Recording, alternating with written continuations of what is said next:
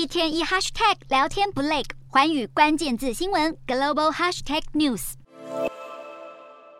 USA USA that's a big game, man。美国在世界杯场上战胜伊朗，连总统拜登都忍不住欢呼。美国队靠着前锋普里西赫在赛事上半场攻进一球，以一比零拿下胜利，晋级十六强。作为地缘政治宿敌的美国与伊朗，暌违二十四年在世界杯场上再次交锋。美国足总为了声援伊朗国内的女权抗争，先前还在社群媒体擅自改变伊朗国旗的样式，让伊朗足总大怒之下要求 FIFA 把美国队踢出小组赛。这些新仇旧恨都像是为紧绷的赛况火上浇油。伊朗队球员也为了支持国内抗议，在小组首战赛前拒绝开口唱国歌。没想到赛后，伊朗革命卫队找上门，明白威胁球员们，如果不唱国歌或是公然抗议政府，球员们在国内的亲人就可能遭到暴力刑求或是关押入狱。于是随后几场赛事的国歌桥段，伊朗球员面无表情，只好开了口。另外还有世界杯的常胜军荷兰队也以二比零击败了地主卡达，以 A 组首位积分前进十六强。荷兰从开赛就不断积极抢攻，